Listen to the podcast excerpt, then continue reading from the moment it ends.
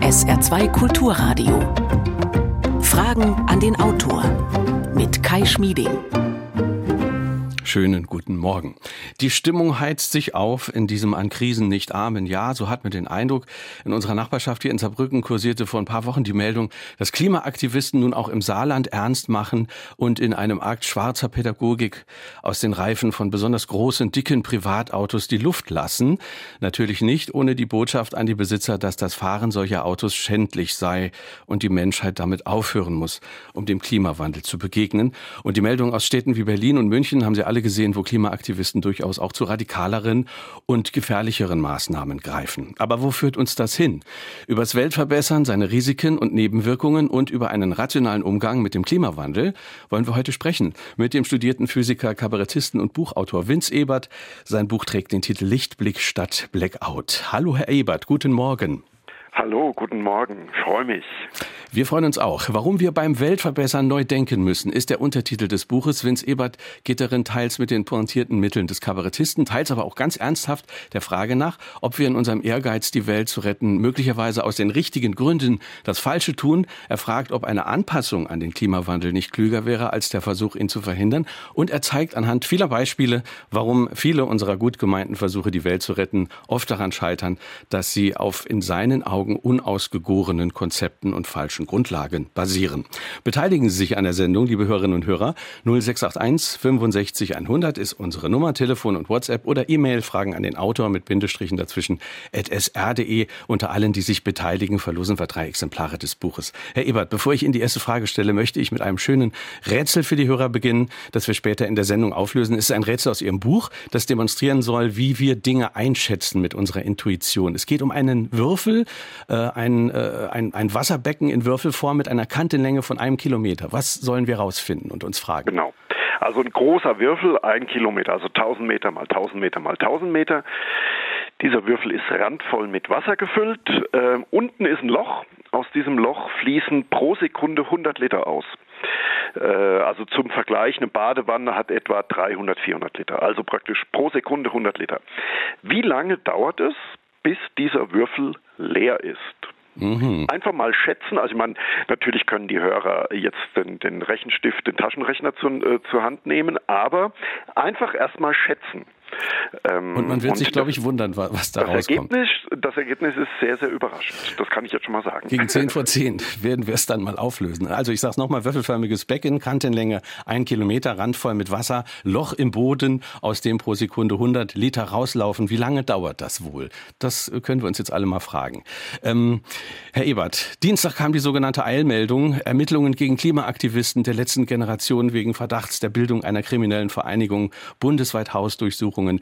Äh, ich steige einfach mal so ein. Können Sie die Aufregung um diese Aktivisten denn nachvollziehen? Naja, es ist natürlich jetzt ein großes Thema. Äh, ich ich habe dazu ja immer schon auch mal ein bisschen was gesagt. Also ich finde, äh, da jetzt irgendwie eine, eine Terrorismusgeschichte da hoch zu jazzen, äh, das finde ich vielleicht ein bisschen übertrieben. Aber klar, ich finde es richtig, äh, dass diese Aktivisten äh, strafrechtlich verfolgt werden, wenn sie den Landfriedensbruch begehen oder Nötigung begehen. Also da sollte der Gesetzgeber schon auch äh, durchgreifen mit den Mitteln, den dem, äh, die, die, den Mitteln, die, die ihnen zur Verfügung stehen. Ähm, ja, ich, ich, hab, ich kann das nicht beurteilen, ich bin auch kein Jurist, mhm. ob das wirklich eine terroristische Vereinigung jetzt ist oder ob man da halt einfach ja. mit den normalen gesetzgeberischen Mitteln äh, das ausreicht. Aber es berührt natürlich ein zentrales Thema Ihres Buches, das Weltverbessern. Die Aktivisten ja. würden uns beiden jetzt natürlich sagen, wir machen das alles aus Notwehr, aus Menschenliebe, wir haben Angst um unsere Zukunft auf diesem Planeten und ihr hört uns einfach nicht zu und macht einfach weiter mit eurem Konsum. Ja, aber es geht ja irgendwie an, gegen die falschen Leute. Also wenn da irgendwelche Klimaaktivisten sich äh, in der Rush Hour ähm, äh, auf, auf die Straße kleben und Leute, die ganz normal zur Arbeit gehen wollen, dadurch behindert werden, das trifft ja im Grunde genommen die Falschen. Und man darf eben auch nicht vergessen, ähm, dass die Forderungen, die die stellen, also die letzte Generation will, glaube ich, ein 9-Euro-Ticket und, äh, und Tempo 100 auf, auf Autobahnen. Äh, wenn man das jetzt mal runterrechnet, was das wirklich einspart an CO2, verglichen mit anderen Maßnahmen, zum Beispiel, die wesentlich zielführender wären, dann sind die Forderungen ja schon in meinen Augen ein bisschen lächerlich. Was meinen Sie mit Maßnahmen, die wesentlich zielführender wären? Also Tempo 100 äh, könnte man doch äh, zum Beispiel sehr schnell umsetzen. Es würde auch eine Menge CO2 sparen, oder? Ja, aber im Vergleich zum Beispiel, wenn wir, äh, wenn wir die drei verbliebenen Kernkraftwerke weiterlaufen lassen würden oder die drei, die wir schon stillgelegt haben, reaktivieren, äh, dann hätten wir, glaube ich, ein, ein tausendfach höhere CO2-Einsparung. Aber ich weiß natürlich, dass es in Deutschland das Thema Kernenergie ein schwieriges Thema ist.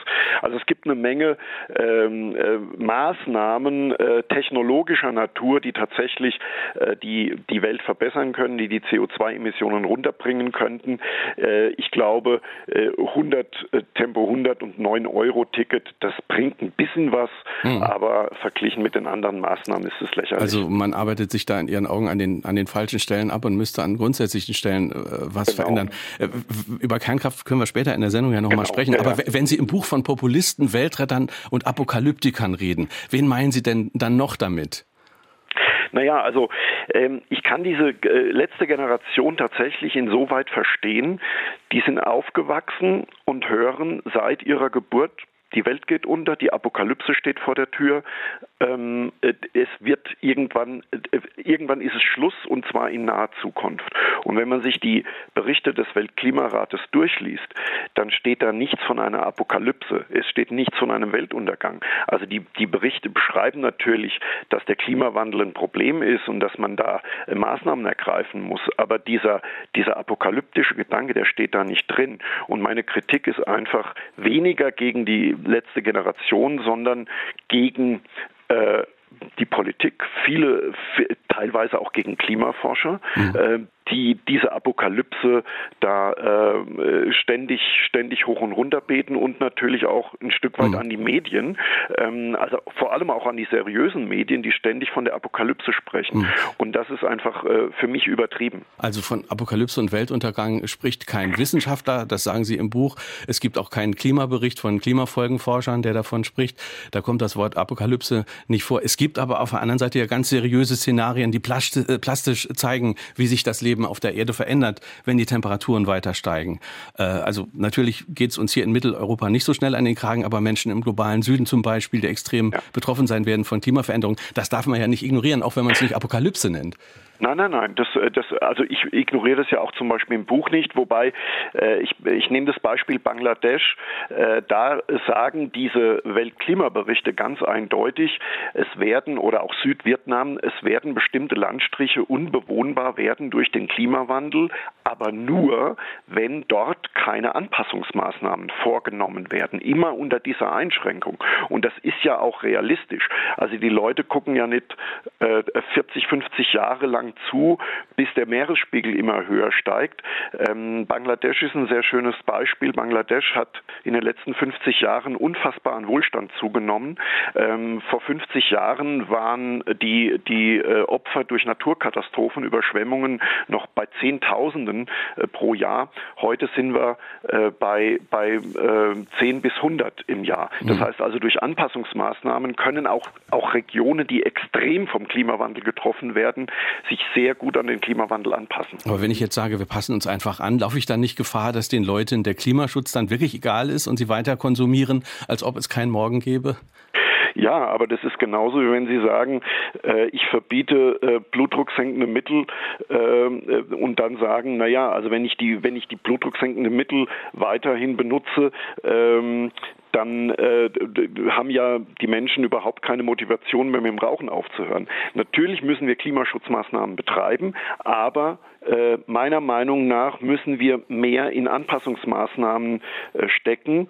Ähm, und das ist, äh, das passiert meiner Meinung nach mhm. zu wenig. Geben Sie mir noch ein kurzes Beispiel für eine weitere Anpassungsmaßnahme, die man jetzt schnell anpacken könnte? Naja, also ich, ich sage Ihnen einfach mal eine technische Lösung. Ähm, wir, wir in Deutschland sehen gentechnisch manipulierte äh, Lebensmittel sehr, sehr kritisch. Aber 100 Nobelpreisträger haben 2016 einen offenen Brief ähm, in die Welt gesendet und haben gesagt, wir brauchen klimaresistente Pflanzensorten, um uns an diese Klima, äh, äh um uns an den Klimawandel anzupassen.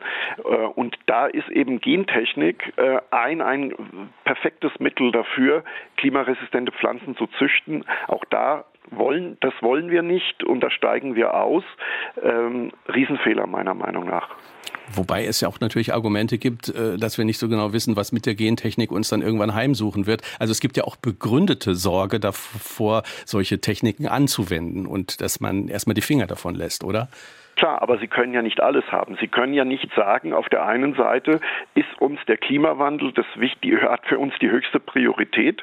Äh, und dann alle Maßnahmen, die zielführend wären, äh, zu sagen, na, die wollen wir nicht, weil die bestimmte Risiken äh, haben. Das heißt also, äh, ich beschreibe im Buch auch, es gibt kein Nullrisiko, keine Technologie, nichts hat ein Nullrisiko. Wir müssen meiner Meinung nach kluger und pragmatischer abwägen, welche Risiken für uns akzeptabel sind und welche eben nicht. Äh, mit so einer Nullrisikomentalität und einer Vollkasko-Mentalität kommen wir einfach nicht weiter, weil dann müssten wir alles verbieten. Vince Ebert ist heute Morgen unser Gast in Fragen an den Autor auf SR2 Kulturradio. Ich sage nochmal den Buchtitel Lichtblick statt Blackout. Warum wir beim Weltverbessern neu denken müssen. 0681 65 100 ist unsere Nummer. Wir hören eine erste Hörerfrage. Guten Morgen. Wenn ich Sie richtig verstanden habe, kann man Atommüll zum Betreiben von Atomkraftwerken verwenden. Es entsteht ein Kreislauf. Können Sie es sich erklären, warum diese Info nicht öffentlich verbreitet wird? Auch von anderen Experten und Politikern hört man hiervon nichts. Das müssen Sie uns vielleicht auch erstmal erklären. Äh, ja, genau. Ja. Also äh, die, äh, die Kernenergie hat, steht gerade vor einem riesigen Technologiesprung. Also es gibt weltweit etwa ein halbes Dutzend neue Reaktorkonzepte der sogenannten vierten Generation. Das sind alles noch Reaktorkonzepte, die noch nicht marktreif sind, aber die kurz vor der Markteinführung stehen. Und diese Technologien, diese Reaktoren, die würden tatsächlich mit Atommüll betrieben werden. Und äh, die Endprodukte, die dann entstehen, ähm, die würden so wenig strahlen, dass wir eigentlich kein Endlager mehr bräuchten.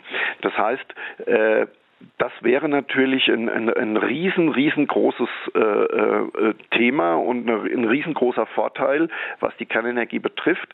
Äh, es gibt sogar eine Berliner Forschergruppe, die den sogenannten Dual-Fluid-Reaktor, das ist dieser, einer dieser Reaktoren der vierten Generation, entwickelt hat. Mittlerweile sind die ein kanadisches Unternehmen, weil man das in Deutschland nicht will. Und auch da denke ich mir, äh, es ist schade, weil Deutschland war in der Kerntechnik führend.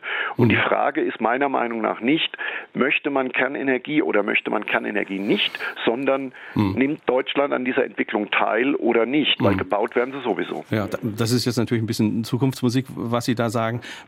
Sie, sie sind im Buch ein Fan von rationalen Rechnungen, ähm, aber bei der Atomenergie habe ich mich gefragt, machen Sie es da nicht ein bisschen einfach, weil die erscheint uns doch im Moment nur so billig, weil wir nirgendwo einpreisen, äh, was uns die nicht gelöste Endlagerfrage kosten wird, also was die, was die auch künftige Generationen kosten wird.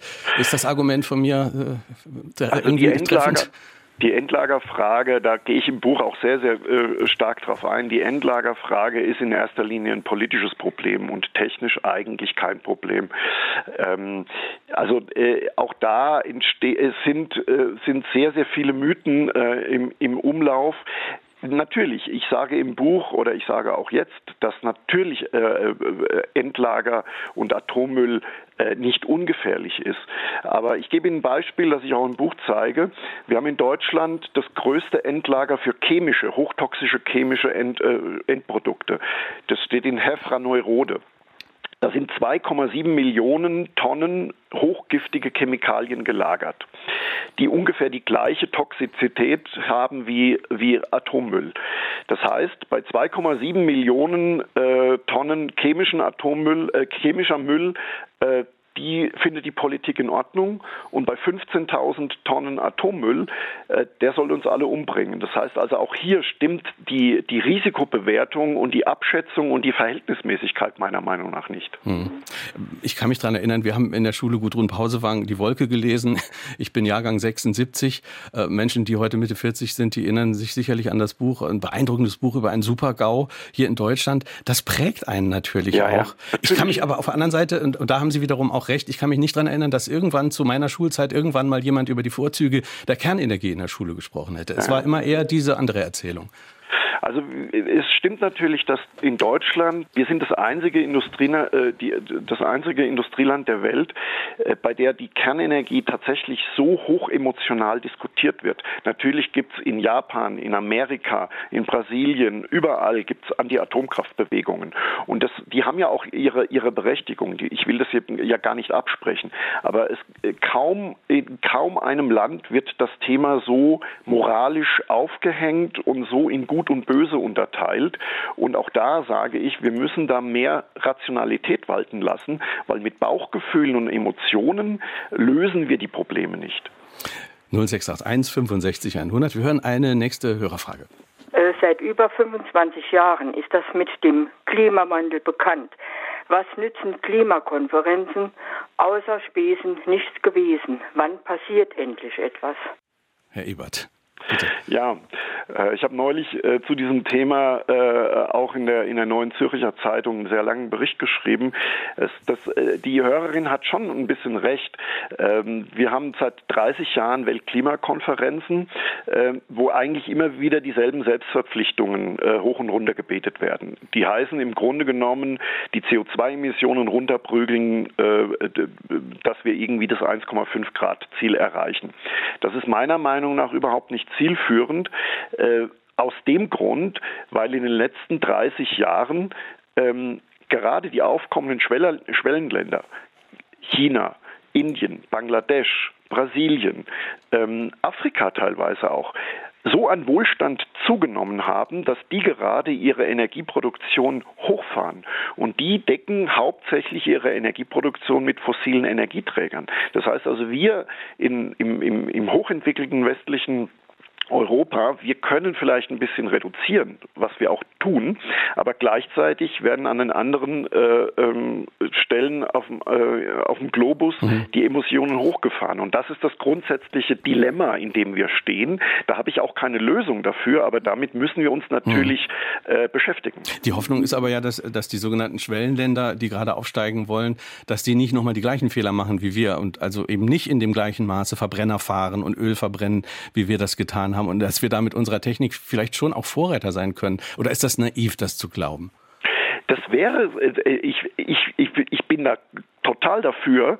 Wir Deutschen sehen uns natürlich als Vorreiter, aber gleichzeitig äh, verbieten wir oder, oder reglementieren wir oder wollen wir viele, viele Technologien nicht, die tatsächlich die Welt verbessern könnten. Also in, in, in China werden zum Beispiel derzeit 30 neue Kernkraftwerke gebaut. Ähm, das werden die machen, äh, weil sie eben auch erkannt haben, äh, dass der Klimawandel ein Problem ist. Da werden natürlich auch 200 Kohlekraftwerke gebaut.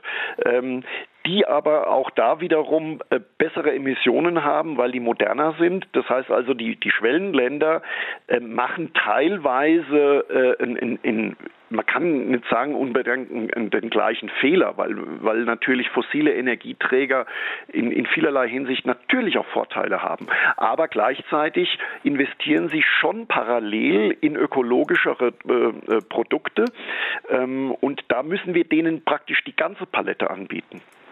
0681 65 100 ist die Nummer. Wir hören die nächste Frage. Manche führende Klimaforscher behaupten, der Klimawandel sei zwar unzweifelhaft vorhanden, jedoch auf keinen Fall menschengemacht, sondern einfach das Ergebnis der natürlichen Zyklen innerhalb Zehntausender von Jahren. Würden Sie diese These so unterstützen? Bitte. Äh, nein, würde ich nicht. also es ist, äh, es ist schon ein äh, äh absolut erwiesen, dass der menschengemachte äh, Anteil am Klimawandel sehr, sehr, sehr, sehr, sehr groß ist äh, und das das zeigen einfach viele, viele unabhängige Studien. Es gibt natürlich manche Klimaforscher, die sich zum Beispiel mit Sonnenaktivitäten beschäftigen, die natürlich von ihrem Fachgebiet aus sagen, na ja, vielleicht ist die Sonnenaktivität am Klima ein bisschen höher, äh, als das andere Klimaforscher sagen, aber es gibt eigentlich keinen ernstzunehmenden Klimaforscher weltweit, äh, der behauptet, äh, es gibt keinen menschengemachten Klimawandel. Das ist einfach, das ist einfach falsch. Ich habe diese Woche eine Karikatur gesehen, da sitzen zwei Frösche in einem Kochtopf und dann sagt der eine äh, zu dem anderen, mach dir keine Sorgen, in diesem Kochtopf ist es immer mal wieder sehr heiß geworden. ähm, äh, ja, da sollte man vielleicht auch drüber nachdenken. Ähm, Claudia Schneebauer hat uns äh, eine E-Mail geschrieben, Anfragen an den Autor mit Bindestrichen dazwischen at sr.de. Wieso ist es kreativ, äh, eine zerstörerische Kernenergie zu akzeptieren? Was hat es mit Erfinderreichtum zu tun, wenn internationale Großkonzerne Innovation verhindern und Steuergelder, Subventionen unter wenigen Stakeholdern aufgeteilt werden. Wäre es nicht sinnvoll, jetzt mit tatsächlich mutigen und umweltfreundlichen Technologien von hochkreativen Menschen entwickelt, in die Breite zu gehen? Das ist der Beitrag von Claudia Schneebauer aus Saarlouis. Herr Ebert, mögen Sie antworten? Ja, äh, ich bin vollkommen äh, äh, Ihrer Meinung. Was ich im Buch ja auch sage, ich sage ja nicht, wir müssen, wir müssen, es geht nicht um ein Entweder-Oder, sondern um ein sowohl als auch. Wir müssen alle Technologien, natürlich auch die erneuerbaren, natürlich auch Wind- und Sonnenenergie, wir müssen, wir müssen forschen in, Energie, in Energiespeichersystemen, um praktisch bei Wind- und, arm, und sonnenarmen Tagen diese Energien puffern zu können. Also ich sage ganz ganz klar, wir müssen in allen Technologiebereichen, in allen Technologiefeldern forschen. Weil wenn man sich die Geschichte von Innovationen anguckt über die letzten 300 Jahre, dann kamen die revolutionärsten Erfindungen oftmals aus Bereichen, die man nie auf dem Schirm hatte. Und deswegen finde ich es ja so dumm, dass wir in Deutschland äh, uns praktisch auf zwei, drei Bereiche äh, extrem konzentrieren und alle anderen Technologien, alle anderen Forschungsfelder versuchen abzubauen. Wir hören eine nächste Hörerfrage. Guten Morgen. Beim Thema Weltverbessern fällt mir sofort das Thema Gendersprache ein. Man möchte die Sprache gerechter machen, aber drei Viertel der Menschen fühlen sich gequält. Wie stehen Sie zu diesem künstlichen Eingriff in die Musikalität der Sprache? oh, ist jetzt ein harter Themenwechsel. ja, vielleicht, vielleicht ein Statement. Ich kann vielleicht ein bisschen allgemeiner antworten, äh, was ja auch beim Klimathema oder bei dem, beim, beim Nachhaltigkeitsthema das Problem ist oder, die, äh, oder ein Phänomen ist. Bei der Gendersprache, da hat der Hörer sicherlich recht, ist, wenn Sie Umfragen machen, äh, lehnt das die, die je, nach, je nach Umfragen 70 Prozent, 80 Prozent Prozent teilweise der Leute ab, ähm, aber es wird trotzdem gemacht. Äh, bei der Nachhaltigkeit, äh, bei Bioprodukten oder sowas, wenn Sie da Werbung und, äh, und, und, und Marketingmaßnahmen sehen, haben Sie den Eindruck, dass das jeder will. Aber wenn Sie angucken, welch, wie viele Leute kaufen Bioprodukte, das sind es vielleicht fünf Prozent. Ähm, das heißt also, es besteht da ein, ein, ein, großes, ein, großer Widerspruch zwischen dem, was Menschen tatsächlich tun oder tun wollen und dem, was äh, von außen suggeriert wird, was die meisten Menschen angeblich wollen. Äh, und da habe ich auch keine Lösung dafür, aber das ist ein Phänomen, das ich auch im Buch beschreibe und da äh, sollte man sich schon auch ein bisschen paar, paar Gedanken machen. Äh, wir haben vorhin gesprochen über äh, Atomenergie, da hatten einige äh, Hörer Fragen und äh, da fällt einem natürlich ein die Meldung, also ich will fast sagen die Jubelmeldung dieser Woche. Äh, es gab auch Kernfusionsjubelmeldungen. da haben Experten jetzt auch schon sofort gesagt, Vorsicht, das ist alles recht schön gerechnet mit der eingesetzten Energie. Man ist noch lange nicht so effizient, wie man sein müsste. Äh, wie haben Sie das diese Woche wahrgenommen? Ist äh, Kernfusion denn in, in den Augen des Physikers etwas, das uns schon bald helfen könnte? Also wenn das mal marktreif wird, ist es natürlich die Sensation, weil sie natürlich äh, im Vergleich zur Kernspaltung eine ungefähr eine Million mal mehr Energie rausholen, also noch mal mehr Energie rausholen als bei der Kernspaltung und die Endprodukte, da haben sie überhaupt kein Problem mit Radioaktivität. Äh, es war sicherlich ein großer Durchbruch, dass zum ersten Mal eine Kernfusion gezündet wurde, die mehr Energie erzeugt als verbraucht hat. Das heißt aber noch lange nicht, dass irgendwann mal ein Fusionsreaktor in den nächsten fünf Jahren oder sowas äh, oder vielleicht sogar zehn Jahren äh, marktreif ist. Aber das ist natürlich eine, eine eine Technologie, wo wir weiter forschen sollten. Das schreibe ich auch im Buch.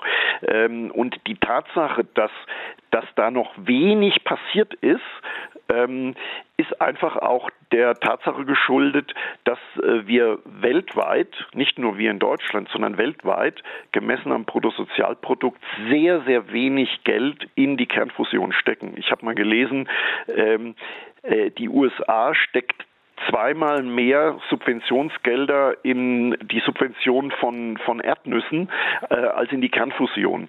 Das heißt also, insofern äh, könnten wir da noch ein bisschen mehr Energie drauf verwenden. Wenn Sie sagen, Sie fordern Technologieoffenheit, wie erklären Sie sich das denn, dass, dass wir sozusagen in Ihren Augen uns so konzentrieren äh, auf die sogenannten erneuerbaren Energien, äh, Wind, Wind und Solar? Hat das auch was mit, mit Lobbyarbeit, hat das auch am Ende möglicherweise was mit Geschäftsinteressen zu tun? Weil wir reden reden ja auch immer von der Atomlobby, wir reden von der Kohlelobby. Wir reden eigentlich nicht so oft über die Lobby der, der, der Erneuerbaren. Hat das auch solche Mechanismen? Ja, ja. Also es war, äh, ich schreibe es auch im Buch, es war in den bis zu den 70er, 80er Jahren äh, war dieser Vorwurf der Atomlobby äh, oder auch der Kohlelobby sicherlich begründet oder berechtigt. Das, das schreibe ich auch ganz klar, dass da natürlich auch die Politik äh, und die Wirtschaft sehr, sehr gepusht haben. Und es hat sich aber in den letzten 30 Jahren ziemlich gedreht, wenn man sieht, wie viel, äh, wie viel Subventionsgelder in die erneuerbaren Energien geht. Ähm, dann haben dann, dann sind es äh, ungefähr eine halbe eine, eine, halbe Billion Euro, die bisher in die erneuerbaren Energien gehen. Übrigens wesentlich mehr als äh, jemals in die Atomforschung gegangen ist. Ähm, also ich will das gar nicht gegeneinander aufwiegen, aber Tatsache ist, dass wir schon auch äh, politisch gewollt, äh, gesteuert, äh, schon in, in vielen Bereichen, auch in der Wissenschaft, an Universitäten, äh, an Universitäten, an Forschungseinrichtungen, ähm, da eine sehr, sehr große Steuerung, äh, ich sage jetzt mal, des, Öko, äh, des ökologischen Komplexes haben.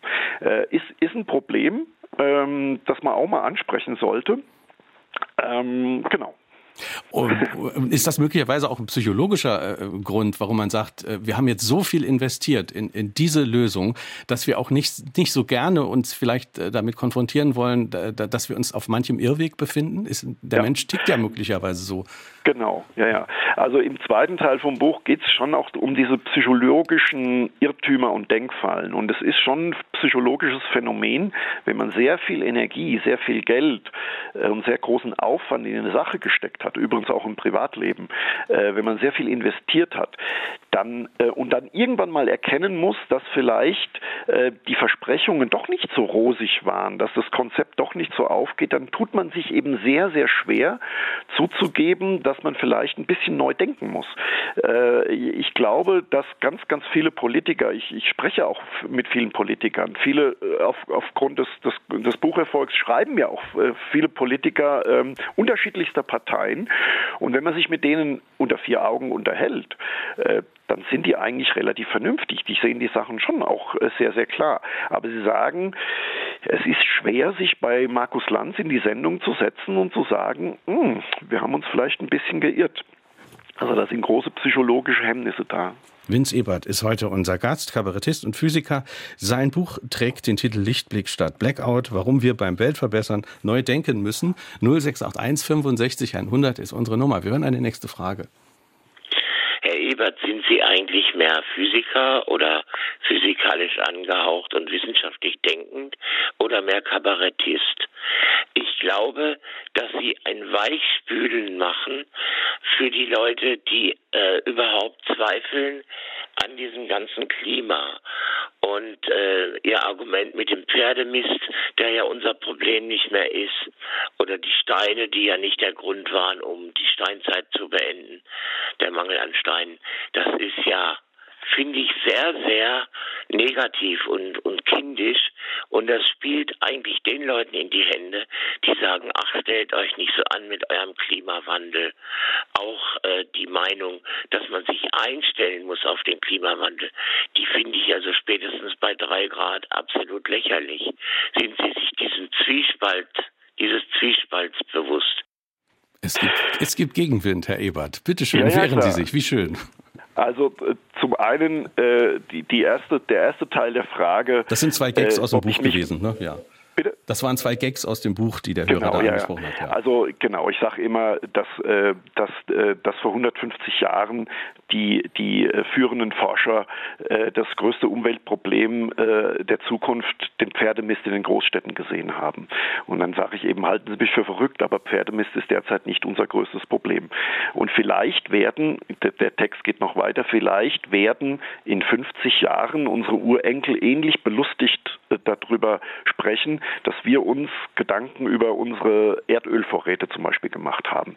Was ich damit eigentlich sagen will, ist, dass man Innovationen oder revolutionäre Durchbrüche nie im Vorfeld weiß und dass im Rückblick oftmals die Sorgen der Menschen äh, sehr, sehr ähm, ähm, mit großem Unverständnis gesehen wurden, weil eben äh, die menschliche Erfind der menschliche Erfindungsgeist, die technologischen Entwicklungen so unberechenbar sind und wenn sie dann da sind, können sich die Leute oftmals nicht nichts anderes vorstellen. Ähm, die zweite Frage ist oder oder die zweite äh, Geschichte, die der Hörer gesagt hat, ich sehe mich natürlich beides. Ich sehe mich auf der einen Seite als Kabarettist, auf der anderen Seite als Physiker. Ich habe schon immer seit 25 Jahren versucht, auf der Bühne Wissenschaft zu erklären, eben aber auch mit Humor, mit einem Augenzwinkern, weil ich eben die Erfahrung gemacht habe, dass man da sehr, sehr viele Menschen, die eigentlich mit Wissenschaft überhaupt nichts am Hut haben, die sagen, ich habe Physik in der siebten Klasse abgewählt, ich habe das nie verstanden, ich möchte damit auch nichts zu tun haben, dass man die dann auf einmal für diese Themen begeistert. Und das finde ich wahnsinnig wichtig wichtig. Wir sind eine aufgeklärte Nation und wir können uns es nicht leisten, ähm, in diesen zentralen Fragen zu sagen, das habe ich nie verstanden, will ich auch nichts davon wissen. Und äh, äh, das ist in der Sendung, denke ich, auch deutlich geworden, Sie verharmlosen da ja gar nichts. Also Sie, Sie haben ja Nein. auch schon erklärt, auch das Menschengemachte, das sehen Sie. Und Sie sagen, das kommt so und das ist gefährlich. Also das kann man Ihnen, finde ich, auch nicht genau. vorwerfen, dass Sie das verharmlosen. Also ich, ich bin immer für eine pragmatische Lösung. Natürlich äh, wäre es schön, wenn wir das Drei-Grad-Ziel nicht erreichen könnten. Ähm, aber die 30 Jahre Weltklimakonferenz zeigen ja, obwohl wir äh, so wahnsinnig viel Geld in den Klimaschutz stecken, steigen die weltweiten Emissionen immer weiter an. Das heißt, wir können dieses Problem offenbar von unserem reichen Westen nicht äh, nicht so lösen, wie wir das lösen wollen. Und dann kann ich natürlich wie ein Duracell-Hase immer wieder seit 30 Jahren gegen die gleiche Wand mit immer mehr Energie laufen, aber ich kann eben auch einen Schritt zurücktreten zu sagen, okay, wenn wir das Ding schon nicht so aufholten können, wie wir das wollen, dann müssen wir vielleicht einen anderen Weg wählen und Anpassung ist da meiner Meinung nach eine pragmatische Herangehensweise. Sie sagen im Buch, ähm, der Mensch ist nun mal so, wie er ist, der ist auch nicht zu ändern und äh, letztlich ist die Produktion von Überfluss etwas, das auch die Natur macht. Daraus entsteht Neues, Innovatives. Da bringen Sie das Bild des Kirschbaums, das wir alle vor Augen haben. Ähm, aber ich habe mich gefragt, ist das nicht auch ein sehr eindimensionales Menschenbild? Also, dass der Mensch immer den Überfluss will. Hat die Geschichte nicht auch gezeigt, dass der Mensch lernen kann, dass er sich ändern kann, dass er umdenken kann, dass er auch bestimmte Dinge hinter sich lassen kann? Auf jeden Fall. Also das zeige ich ja auch im Buch. Also es gibt eine sehr interessante Studie von, von einer Forschergruppe von vor 20 Jahren. Die haben äh, geguckt, ähm, Menschen, die einen gewissen Wohlstand erreichen, also man, man sagt so etwa äh, 10.000 Dollar pro Jahr Jahreseinkommen. Ab dann beginnen die Menschen, sich um ihre Umwelt zu sorgen. Und das ist natürlich klar, wenn ich so arm bin, dass ich nicht weiß, ob ich das nächste Jahr überlebe, dann ist es mir vollkommen egal, ob der Fluss vor mir verdreckt ist. Äh, da habe ich andere Probleme. Aber wenn ich einen gewissen Wohlstand erreiche, wenn ich, wenn ich meine Kinder in die Schule schicke, wenn ich eine Zukunft sehe, dann machen sich die Leute natürlich auch Gedanken über ihre Umwelt. Und die letzten 50 Jahre Umweltpolitik und Umweltschutz in, in Deutschland oder in Europa zeigen natürlich, dass sich vom Umweltschutz her unfassbar viel getan hat. Also das ist eine total positive Nachricht. Mhm. Ähm, beim Klimaschutz sieht es eben ein bisschen schwieriger aus, weil sie, weil Umweltschutz ist oftmals ein lokales Problem. Wenn der Rhein verdreckt ist, dann machen sie eine Auflage, bauen ein Klärwerk oder, oder schließen ein Chemieunternehmen und ist der, ist der Rhein nach ein paar Jahren wieder sauber. Beim Klimaschutz haben sie ein globales mhm. Problem eben. und das ist der, ja, die, das Thema. Diese Korrelation von wirtschaftlichem Fortschritt und besserem Schutz der Umwelt, der bezieht sich ja, glaube ich, ja wirklich, wie Sie sagen, auf den Schutz der unmittelbaren Umwelt um uns rum, also Gewässer und sowas. Ne? Der, der, der bezieht sich nicht auf den Schutz des Klimas. Also derjenige, der das Gewässer schützt, wenn ich es mal ganz platt formuliere, äh, der, der Zeit hat, sich darum zu kümmern, der hat möglicherweise schon einen Lebensstil, der global für einen sehr, sehr großen CO2-Ausstoß sorgt. Klar, natürlich. Ich habe da auch keine Lösung für, aber ich, da müssen wir uns, ich meine, wir sehen das jetzt in, an, an, an den aufkommenden Schwellenländern. Die kommen jetzt, die kommen, bei denen ist gerade eine Stimmung, wie wir äh, zu Zeiten des Wirtschaftswunders hatten. Und natürlich wollen die zum ersten Mal in ihrem Leben auch konsumieren. Die wollen, die wollen fliegen, die wollen, die wollen Energie verbrauchen. Ähm, wer, wer kann es ihnen verdenken? Und wir müssen doch uns mit dieser Tatsache auseinandersetzen und können doch nicht sagen, ja, wir können vielleicht auf, äh, auf eine dritte, vierte Flugreise oder eine zweite Flugreise verzichten, aber wenn das die Chinesen machen wollen, wie wollen wir das denen verbieten? Wir hören eine nächste Hörerfrage. Sollten statt der Straßensperren Klimaaktivisten gegen Motorsport und Schlammsport vorgehen? Hat sich schon einmal ein Grüner zu diesem Klimaproblem geäußert, das gerade junge Menschen auch zu Hause macht. Ich habe jetzt gerade die Frage nicht so richtig verstanden. Was soll ich hatte jetzt auch, Ich habe jetzt auch Probleme gehabt, das akustisch zu verstehen. Ähm, das äh, habe ich jetzt leider akustisch nicht verstanden. Vielleicht kann der Hörer uns nochmal anrufen. Dann machen wir in der Zwischenzeit weiter mit einer Frage von Till Edlinger, äh, der uns geschrieben hat, an Fragen an den Autor mit Bindestrichen dazwischen sr.de. Er schreibt, der Glaube an Technik und Innovation funktioniert leider nur, solange sich diese Innovationen finanziell lohnen und die Wirtschaft dadurch weiter wächst. Wir können aber nicht immer mehr konsumieren und verbrauchen brauchen.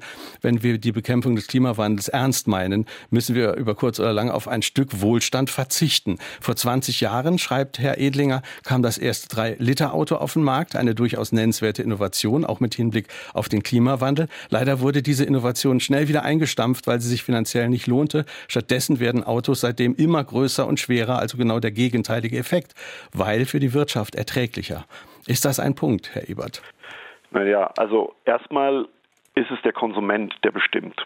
Also äh, wird immer gesagt, äh, also ich, ich, ich wehre mich massiv gegen dieses Bild, dass wir ähm, äh, dumme Marionetten sind, äh, die alles machen, was irgendwelche Wirtschaftsbosse in ihren Hinterzimmern äh, da ähm, machen, sondern Konsumenten wollen entweder ein Produkt oder wollen eben kein Produkt und, und ein cleverer Unternehmer, äh, der gleicht sich da natürlich an.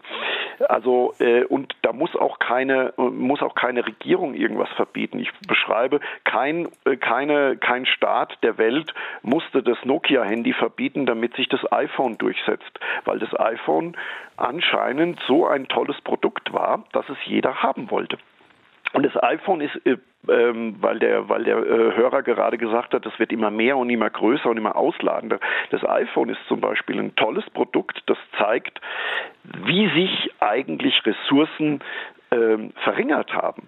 Wenn man sich überlegt, wie viele elektronische Geräte in einem iPhone drin waren, Plattenspieler, Diktaphon, mhm. Telefon. Mhm. Ähm, ähm, also wenn man die alle zusammennimmt und vor 50 Jahren quasi gesagt hätte, wir nehmen alle diese Geräte und gucken mal, wie viel Energie die verbrauchen, mhm. wie viele Ressourcen die verbrauchen. Ja. Und jetzt haben sie ein iPhone für, für 130 Gramm. Also Wobei, da, da, da, will ich gerne was einwerfen. Ich wäre früher aber auch nicht auf die Idee gekommen, also äh, wenn ich mit dem Bus nach Hause gefahren bin, da meinen Plattenspieler anzumachen in, in die Bus. Also es ist ja auch ein Beispiel dafür, wie sich unser Konsum also verändert Natürlich. hat und wir immer noch mehr wollen. Natürlich, es gibt da natürlich einen Rebound-Effekt, also den beschreibe ich im Buch auch. Wenn, wenn Sie irgendwelche ähm, Produkte kaufen, die Energie sparen, geben Sie automatisch dann ein bisschen mehr Energie, äh, verbrauchen Sie mehr Energie, weil Sie sagen, ich spare ja eh. Also das ist natürlich wieder ein menschliches Verhalten, ähm, äh, auf die ich, auf das ich auch keine Lösung habe, weil ich sage, Menschen sind eben so. Ähm, ja, wir müssen sie nehmen, wie sie sind. Wir hören eine nächste Frage. Äh, es gibt dieses kabarettistische Bild äh, zweier am Fenster liegender Personen, Mann und Frau, die ein brennendes Haus beobachtet und darüber philosophiert, äh, was die Feuerwehr falsch macht, äh, wen sie zuerst retten sollte oder so. Man sieht dem zu äh, und man stellt fest, das Ganze war dann doch nicht so. Es ist nebenbei gesagt von Gerhard Polt. Und äh, ich glaube, dass die Gesellschaft, dass wir alle ungefähr so diese Personen sind. Es betrifft uns alles so lange nicht, bis uns selbst der Hintern warm wird. Und ich glaube, dass wir uns erst dann bewegen werden. Wie, wie sehen Sie das? Herr Ebert, bitte. Naja, wir, wir sind natürlich jetzt 50 Jahre Wohlstand und wir machen uns schon Gedanken. Die, die Tatsache, dass dieses Thema in den Medien, die Tatsache, dass wir hier eine Stunde drüber sprechen, dass, dass ganz, ganz viele Diskussionen, auch ganz viele Wirtschaftsführer, ich halte ja auch viele Unternehmervorträge, dass sich natürlich viele Wirtschaftsbosse Gedanken über Themen wie Nachhaltigkeit machen. Dass wir aber eben noch keine globale Lösung haben. Das heißt ja aber nicht, dass wir den Kopf in den Sand stecken und sagen, das ist uns doch eh alles wurscht. Also ich kenne keinen großen Wirtschaftsboss, keinen mittelständischen Unternehmer, äh, der sagt, mir ist es doch vollkommen wurscht, ob wir unseren Planeten gegen die Wand fahren. Das heißt also, es, es ist da schon ein sehr großes Umdenken da, meiner Meinung nach.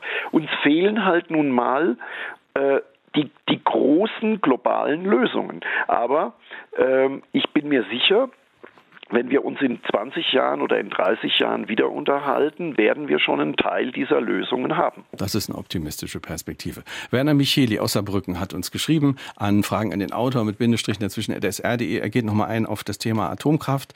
Äh, Kernkraftwerke brauchen Uran. Uran kommt vor allem aus Russland. Russland führt einen großen Krieg. Blutkrebskranke wohnen vor allem in der Nähe von AKWs. Tsunamis und Erdbeben können Kernkraftwerke zerstören und damit auch die Umwelt. Außerdem brauchen AKWs Fachkräfte. Gibt es genügend? Also jede Menge Einwände gegen ja. Atomenergie von Werner Micheli. Ja, es gibt natürlich äh, äh, Argumente gegen die, die Kernenergie. Das ist überhaupt kein Problem. Übrigens, Uran kommt in Deutschland oder der größte Uranproduzent ist USA, Kasachstan und Kanada und erst dann Russland. Also das, äh, das mal so zum, zum Einschub. Und natürlich ähm, muss man sich immer wieder Gedanken über Reaktorsicherheit machen. Das ist überhaupt nicht die Frage. Äh, Tatsache ist aber auch, es gibt die sogenannte NSAT-Datenbank. Äh, das ist eine Datenbank, da werden ähm, seit 50 Jahren alle größeren und kleineren Unfälle, die sich mit Energieerzeugung äh, beschäftigen, äh, datiert. Ähm, und da zeigt, und diese Statistik zeigt eindeutig, dass da Kernenergie pro erzeugte Kilowattstunde Strom mit Abstand die meisten Opfer, äh, die wenigsten, Entschuldigung, die wenigsten Opfer fordert. Das heißt also, äh, wir haben natürlich diese Bilder von Tschernobyl und Fukushima im Kopf, aber wenn man sich die Statistik anguckt, dann, dann steigt die Kernenergie wahnsinnig äh, gut im Vergleich zu anderen äh, Energieerzeugungsarten aus. Zur Kernenergie gibt es auch noch eine weitere Hörerfrage. Die Nutzung der Kernenergie ist extrem risikoreich. Das zeigt sich doch schon dadurch, dass äh, Kernkraftwerke nicht versichert werden können. Sollte man nicht viel mehr das Augenmerk auf Energieeinsparungen legen? Herzlichen Dank. Herr Ebert, bitte. Naja, Sie können natürlich Energie sparen, aber mit, mit, mit Energiesparappellen, ähm, dann, das sind keine zielführenden Lösungen, meiner Meinung nach. Natürlich macht es jetzt in der jetzigen Phase äh, durch den, durch den Ukraine-Krieg, äh, durch den Gasmangel Sinn, ähm, auch wenn auch wenn dann die Regierung sagt, wie können wir da Einsparpotenziale äh, ähm, machen.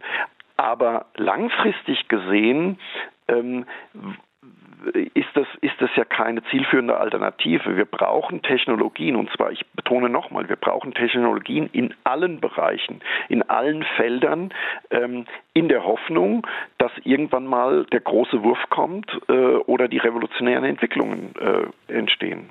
Stefan Schweizer hat uns geschrieben, Anfragen an den Autor mit Bindestrichen dazwischen sr.de. Gäbe es nicht äh, ganz unabhängig äh, ausreichende Gründe, Ressourcen zu schonen, Umwelt zu schützen und technologischen Fortschritt zu nutzen, äh, gäbe es nicht ausreichend geostrategische Gründe, eigene Energiesparpotenziale, Wind, Wasser, Sonne, Müll, Biomüll und Energiesparmöglichkeiten in Deutschland zu fokussieren. Aber das tun wir doch schon. Also wir versuchen doch äh, effizienter zu wirtschaften. Also auch da betone ich wieder ähm, die, die, die, die Industrie und die Wirtschaft. Also wenn man sich anguckt, wie viel, wie viel äh, Ressourcen früher ein Produkt äh, äh, gekostet hat und wie viel es jetzt gekostet hat, dann zeigen die Daten eindeutig, dass die dass der Rohstoffverbrauch pro Produkt zurückgeht. Ähm, Natürlich haben sie wieder den Rebound-Effekt, dass natürlich dann dadurch mehr Leute äh, die, äh, mehr Produkte kaufen. Aber äh, die, die Wirtschaft äh, ist eigentlich sehr gut darin, durch Innovationen effizienter zu wirtschaften. Einfach nicht weniger vielleicht aus dem Grund, äh, nachhaltiger zu wirtschaften, sondern einfach, wenn sie weniger Rohstoffe, weniger Produkte verbrauchen, um ein Produkt herzustellen, dann ist es billiger. Dann mhm. können sie kostengünstiger produzieren. Mhm. Jetzt möchte auch manch einer äh, auf, auf seiner äh, kleinen Ebene was tun, äh, Ernährung oder Einkaufen. Viele schwören auf, auf Bio. Ähm, sie schreiben im Buch ziemlich kritisch über Biolandbau. Wieso ist der unter dem Aspekt der Nachhaltigkeit in Ihren Augen denn kritisch zu sehen, gerade auch der Biolandbau? Naja, Sie müssen acht Milliarden Menschen ernähren und Biolandbau hat natürlich pro Fläche eine geringere Effizienz. Also Sie kriegen einfach wesentlich weniger Erträge durch Biolandwirtschaft äh, als durch eine, durch eine Hochleistungslandwirtschaft. Und wenn Sie Gentechnik noch dazu nehmen, haben Sie natürlich noch einen höheren Ertrag. Das heißt also, wir reden immer von Effizienz.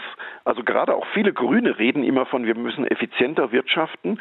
Aber das wären natürlich Methoden, wo, wo man, wo man in der Hochleistungslandwirtschaft Landwirtschaft effizient wirklich auf, auf, äh, auf, auf, auf einen Hektar wesentlich mehr Erträge erzielt.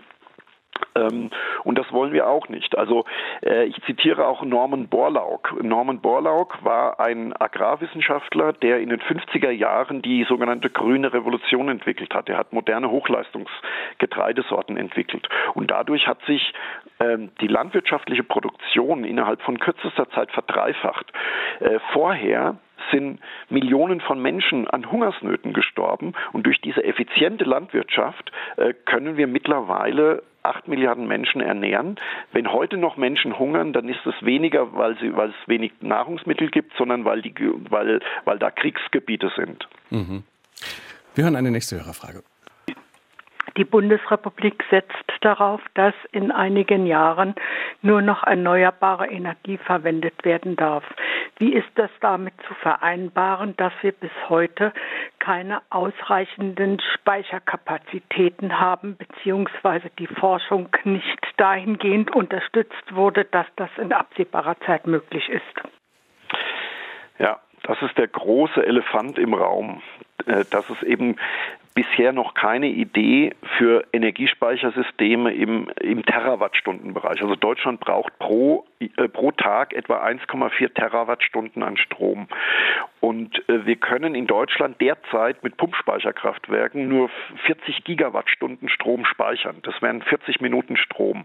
Und, äh, und das heißt also, wenn die Regierung wirklich sagt, wir müssen 100 Prozent erneuerbar, Wind und Sonne, Wasserkraft haben wir fast nicht.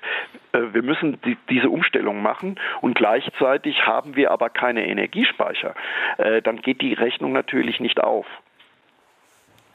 Herr Ebert, wir müssen zurückkommen zum Rätsel vom Anfang der Sendung. Die oh, Leute ja. wollen eine Auflösung. Ich sage es nochmal für alle. Es ging um einen Würfel, ein würfelförmiges äh, Becken mit Wasser drin, Kantenlänge ein Kilometer. Äh, Im Boden ist ein Loch, aus dem pro Sekunde 100 Liter auslaufen. Wie lange dauert es denn wohl, bis das Becken leer ist? Äh, bevor Sie auflösen, äh, wollen wir mal hier eine, ich glaube, das ist eine Lösung eines Hörers. Wir wollen mal reinhören. Ja, also als erstes die Lösung des Rätsels, das sind 10 noch 10 Sekunden oder 317 Jahre.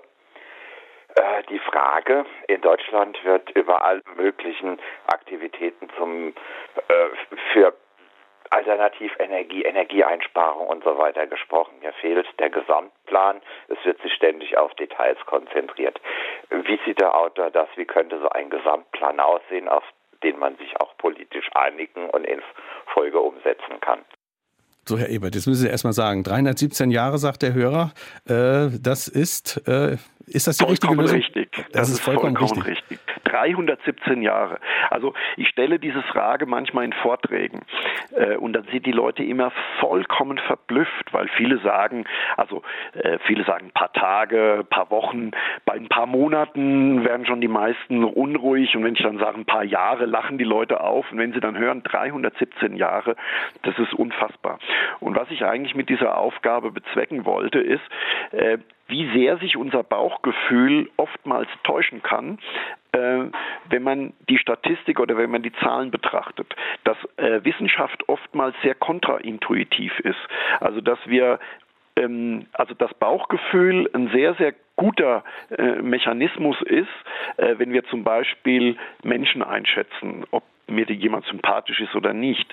Aber Bauchgefühl ist oftmals sehr, sehr kontraintuitiv, wenn wir zum Beispiel Risiken abschätzen, wo wir rechnen müssen. Mhm. Ähm, und das sollte dieses Beispiel einfach zeigen. Was nehmen wir daraus jetzt mit an Inspirationen, äh, wie wir möglicherweise künftig mit Problemen wie dem Klimawandel umgehen? Der Hörer hat es ja angesprochen und, und um die Risikoabschätzung dort umgehen. Ja, also wir, also ich bin natürlich auch ein emotionaler Mensch und äh, ich tue mir auch schwer, wenn ich fliege, ähm, zu denken, oh, es ist zwar das sicherste Verkehrsmittel, statistisch gesehen, aber trotzdem habe ich ein bisschen mehr Angst, als wenn ich mit dem Auto fahre, was eigentlich total bescheuert ist. also selbst der Physiker äh, äh, ähm, ist da ein bisschen emotional.